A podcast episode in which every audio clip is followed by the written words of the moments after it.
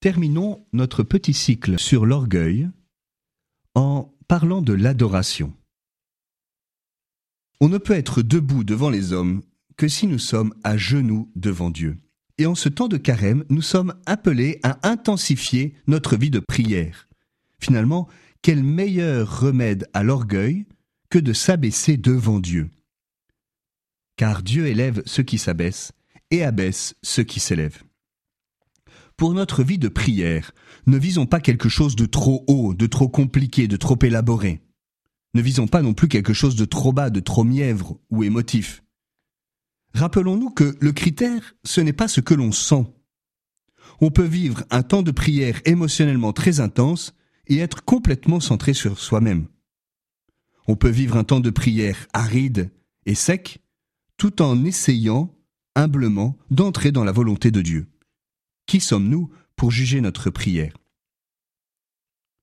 La prière n'est pas pour les spécialistes, c'est-à-dire les moines, les prêtres, les religieuses, les religieux. Ne nous décourageons jamais. Le Seigneur nous invite tous à prier, à rentrer dans cette intimité avec lui. Jean 4, 23. Les véritables adorateurs adorent le Père en esprit et en vérité. Tels sont les adorateurs que cherche le Père. Alors quelques jalons pour bien prier. Tout d'abord, eh bien, euh, posons le cadre, choisissons. Choisissons un lieu. Ça peut être chez soi, ça peut être dans une église, ça peut être dans la nature aussi. Peut-être choisissons également un moment de la journée, lorsque nous sommes calmes et disponibles, en sachant que souvent c'est plutôt le matin. Et enfin, déterminons une durée afin que la durée ne dépende pas de notre affect du moment, mais de notre décision. Par exemple, 15 minutes représentent à peu près 1% de la journée. Nous sommes concrets, incarnés, et veiller à la position du corps aide aussi. Par exemple, lorsque nous sommes à genoux, nous entrons dans une attitude d'adoration et d'humilité. Lorsque nous sommes assis, nous sommes dans une attitude d'écoute. Lorsque nous sommes debout, nous nous laissons relever par Dieu dans l'attitude du ressuscité. Lorsque nous prions, nous avons, comme pour une phrase, besoin d'une majuscule et d'un point final.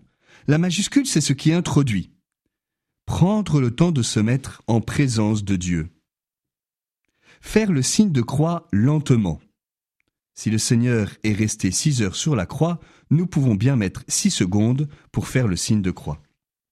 Et puis invoquons Marie et invoquons l'Esprit Saint. Saint Paul dit en Romains 8, 26, L'Esprit vient au secours de notre faiblesse, car nous ne savons que demander pour prier comme il faut. Mais l'Esprit lui-même intercède pour nous en des gémissements ineffables. La prière aussi, c'est avoir un point final, c'est-à-dire veiller à la fin, c'est ce que l'on appelle le colloque d'amour, se, reprendre, se recentrer vers le Seigneur, se ressaisir en sa présence et prier un autre Père. Nous avons aussi besoin d'avoir un support. Ce peut être un texte de la Bible, celui de la liturgie du jour, ou bien un évangile lu en continu. Ça peut être aussi de reprendre les notes de nos enseignements, et qui sait pourquoi pas de ce podcast. Et puis d'avoir une icône sur laquelle mettre nos yeux, une bougie qui va nous aider. Alors, vous allez me dire, mais oui, mais moi j'ai des distractions. Bon, tu n'es pas le premier à avoir des distractions. C'est normal. On a tous un petit vélo qui tourne et il faut un peu de temps pour le calmer. Mais ces distractions, nous pouvons les offrir à Dieu.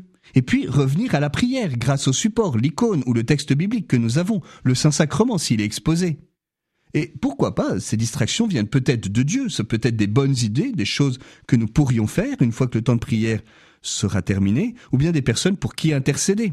Alors nous pouvons les noter. Nous pouvons aussi rester là où il y a du goût. Le but lorsque nous lisons un texte de la Bible n'est pas de tout lire, mais de digérer là où il y a du goût, peu à peu, ce qui doit l'être. Et lorsque nous contemplons dans l'adoration eucharistique Jésus qui s'est fait humble hostie dans cette présence si humble et si discrète, si cachée, eh bien peu à peu nous entrons nous aussi dans cette humilité. Nous apprenons du Seigneur, nous nous laissons imprégner, nous laissons transformer. C'est lui qui le fait. Nous pouvons être simples, comme disait un paroissien au curé d'Ars, qui lui demandait ce qu'il faisait à prier pendant des heures dans son église. Je l'avise et il m'avise.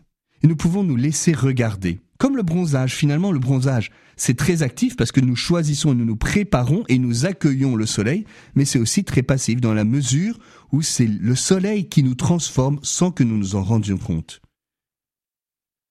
Alors persévérons dans la prière, entendons cet appel au cours du carême à ne pas nous décourager, mais à entrer dans la prière. Ce podcast de Prier aujourd'hui a été réalisé en partenariat avec Radio Espérance et avec le sanctuaire du Cœur de Jésus à Paris-le-Monial. Découvrez le nouveau site du sanctuaire www.sacrécoeur-paris.org pour vous inscrire à la newsletter mensuelle et faire une offrande afin de participer à la mission.